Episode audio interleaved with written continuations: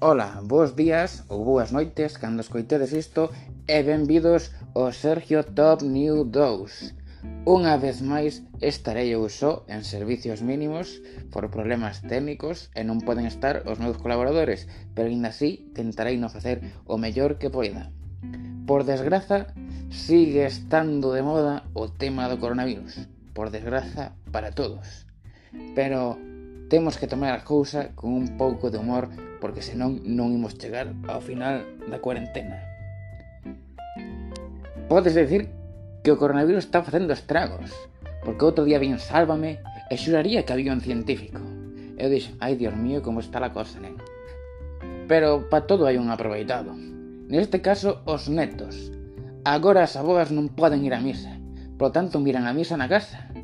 E os netos pasan a recoller a limosna, como non? e vendo a televisión, vexo a, prin, a pinta dos presentadores e dos colaboradores e digo, que farían eles na vida cotidiana sin os maquilladores e as maquilladoras e os perroqueiros e perroqueiras que fan que estexan como un pincel. Outro problema son os datos. Hai máis detidos e denunciados que infectados.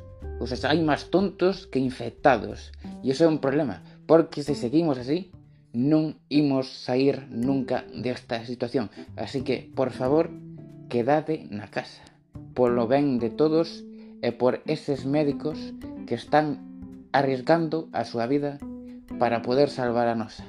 Sin eles non poderíamos estar loitando contra este virus. E bueno, hasta os xogos se están vendo afectados. Porque outro día quixen xogar a donde está Wally e Wally era fácil de encontrar, sempre estaba na casa. Era responsable, iso sí. E xogar a escondite. Por exemplo, outro día Cepeda estaba xogando a escondite. Só había un problema. Que vive só. Estaba xogando a escondite el só. Iso sí, ele sempre gañaba. E pasando pola carretera, vin a varios radares andando. A donde iban, a oficina de empleo. Por qué? Porque están quedando sin traballo. Tan pouco coche hai que non hai para poñer multas. E os outros protagonistas, como non, son os nosos cans. Eses que tanto sacamos a pasear agora. Alguns hasta se esconden de nós, súbense na, nos armarios, as neveiras, E non vos enganedes, non son, non somos nós quen os sacamos a pasar a el, a pasear a eles, senón que son eles quen nos sacan a pasear a nós. E tamén se están pañando moito de moda os experimentos na cociña. Agora que hai tempo libre, a xente dalle por experimentar e por revolver nas tixolas todos os días. E xa teño visto estar unha tixola que montou nunha rumba e marchou da casa por non ter que aguantar máis a seu dono facendo algunha porquería dentro dela. E cando acabe isto, quen se vai facer de ouro, si, si, van ser os gimnasios, porque a maioría, os que non se coiden, van acabar esta cuarentena que cuidado, os gimnasios van ter traballo abondo. E xorde un novo negocio. As rutas pola casa. Xa me imagino eu. Hoxe comenzamos ás 8 da mañán. A súa dereita está a nosa roupa, Primeiro vámonos vestir. Ás doce e cuarto iremos de ruta ata a cociña, onde desayunaremos e teredes un tempo libre para pasear polo pasillo. E así ata a tarde. E bueno, xa nos vexo a todos no futuro dicindo estas batallitas como agora son as que nos contan os nosos avós sobre a guerra, sobre como eran os tempos da fame e todo iso. Pero agora, acabado o meu monólogo e sen máis dilación, presentamos a, a nosa invitada de hoxe. Bueno, dixen a nosa e a vosa, porque tamén é vosa, é de todos. A increíble Tania Beiras. Bos días, Tania. E contanos, como comezou a túa carreira profesional como música?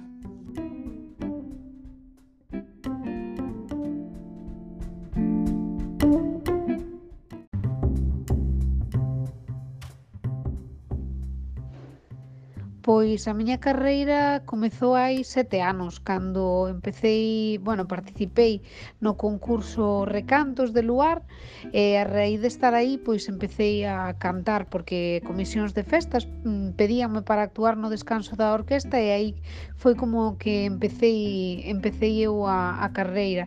Despois xa estiven ese ano como solista, despois entrei na Orquesta Banico, volvín a, de, a deixar o mundo da verbena para, para presentar, mira que casualidades da vida, eh, recantos de luar e pois xa te digo, hai sete aniños que, que, que empecéi esta aventura.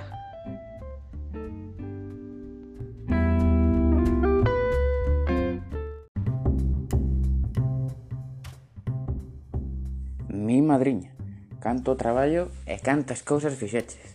Non sei nin como che dou tempo. E visto visto, estou dando cunha chea de persoas que estiveron en lugar.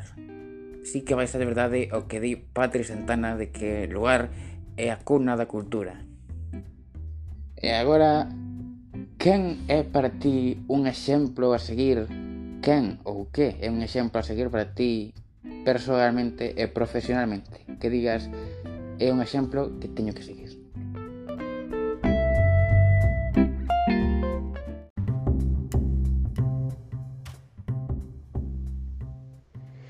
non podería citar mm, nomes de persoas en concreto, porque así non me veñen á mente agora mesmo, pero sí que, por exemplo, pois nas redes sociais sigo persoas que, que me inspiran a, a pois a conseguir novos retos, a vivir novas experiencias, gustame a xente positiva, sempre me aparto un pouco desta xente que che eh, come un pouco a enerxía, non? Esta xente que é sempre negativa e que, que se conforma pois co de sempre, por decirlo de alguma maneira, e, e non ve máis alá. Eu sempre me, me fixo un pouco nesas persoas eh, positivas e, e que, que teñen ganas de, de, de facer cousas.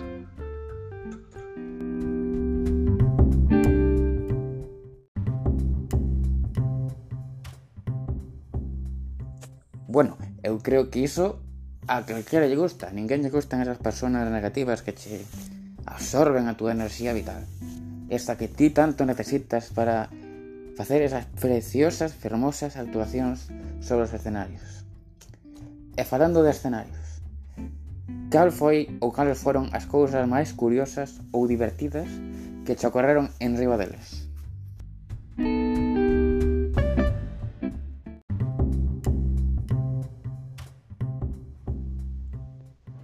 Bueno, no escenario teñenme pasado moitas cousas. Eh, mm, unha delas unha delas foi unha vez cando estaba na orquesta Abanico que xusto antes de sair a cantar eh, sempre o conto porque pasou, non me pasou un día, senón que me pasou o día seguinte tamén. O sea, foron dous días seguidos que eh, foi como o colmo da mala sorte. Eh, rompeume o vestido, bueno, a cremallera do vestido, entón despois a cremallera non iba nin para arriba nin para baixo, pero tampouco me podía, non era capaz a quitarme o vestido. Entón o meu o meu compañeiro estaba presentándome porque eu saía a cantar unha canción eu sola, como así como para lucir e tal, e eu non salía, el miraba para atrás como dicindo, pero esta muller vai a salir ou non vai a salir. Eu nada, non salía, eu berraba desde o camerino, que non podo, que teño o vestido atascado. Bueno, pois despois de haber arreglado o vestido, resulta que o día siguiente volveume a pasar.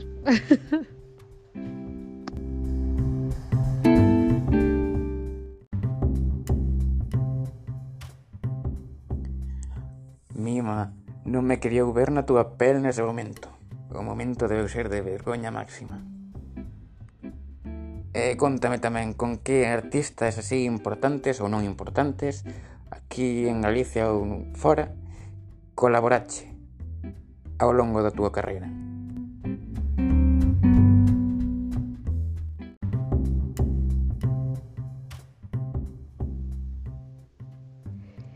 E, bueno, teño colaborado con algúns compañeiros da verbena, por exemplo, con César Romero, que, que gravamos un tema, eh, con Fátima Pego tamén estive cantando unha vez en Luar eh, unha canción, despois con artistas de, de fora de Galicia, por exemplo, cantei con María del Monte, eh, cantei con Los del Río, cantei con Paloma San Basilio, eh, eh, bueno, eh, ojalá que poida seguir compartindo con moitos máis artistas, non só tamén de fora de Galicia, senón tamén con, con compañeiros da verbena ou con, con artistas de, de, de, de fora da verbena, non? Sempre é un placer porque eu sempre me aprendo algo novo de, de cada persoa que comparto un proxecto.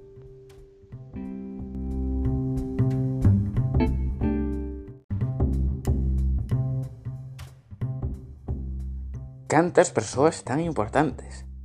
Que sepas que a verdade é que eu de todos eses entrevistei a mm, Fátima Pego. Foi a última persoa que entrevistei, creo eu. No, houve bastante máis despois. E cal dirías tú que é o teu símbolo de identidade tanto profesional como personalmente?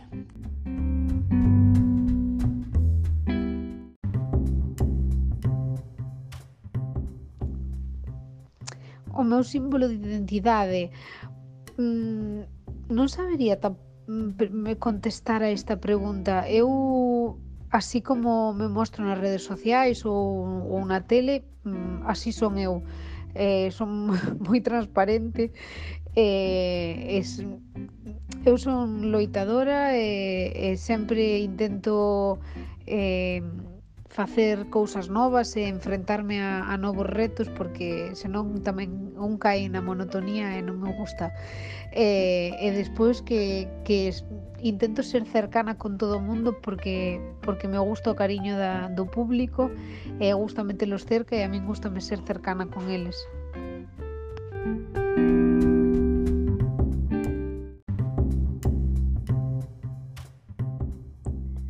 Iso sempre. A todos nos gusta innovar, dende logo, eu incluído. E ti, nas túas actuacións, na túa vida cotidiana, nas túas redes sociais, e cos teus seres queridos, notas moito que che teñen moito cariño e cho trasladan?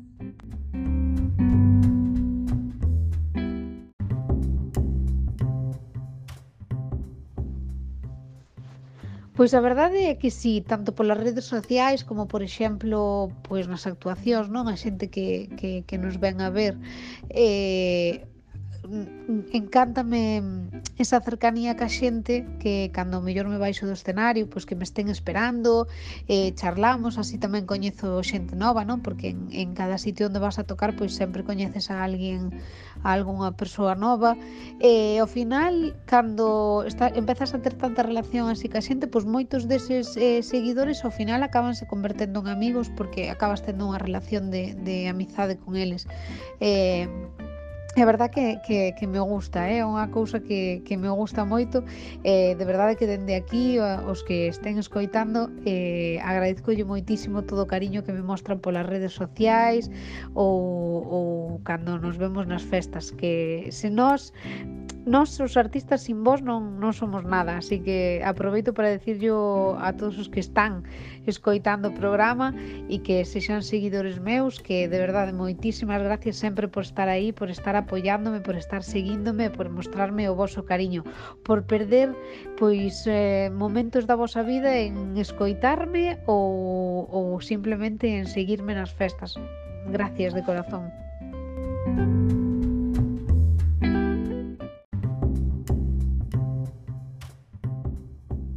e se entenda moito todo ten un final. E o final desta entrevista está a piques de chegar pero por último como sempre pídoche que nomines a alguén para ser un dos seguintes entrevistados no programa.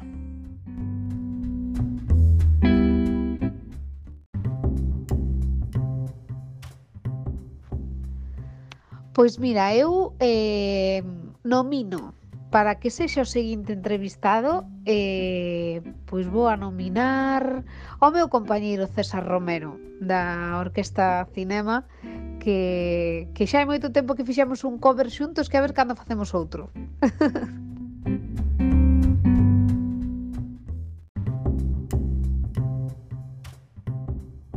e agora, de verdade, moitas grazas por aceptar os entrevista, vir pasalo ben un ratiño e facer que eu e o resto de persoas que estén escoitando isto o pasen ben tamén contigo. Unha gran persoa, de verdade. Moitas gracias.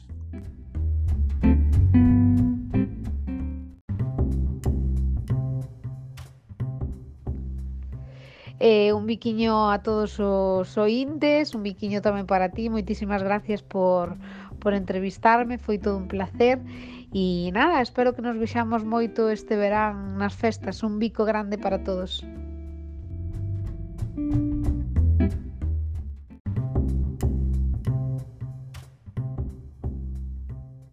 Bueno, e ata aquí o noso programa de hoxe. Espero que vos gustase, de verdade. Fixémolo con todo o amor que puidemos. E xa sabedes, un dos próximos nosos invitados vai ser César Romero, e o recadiño que lle deixou Tania Beiras para facer un cover daremos yo nós próximamente.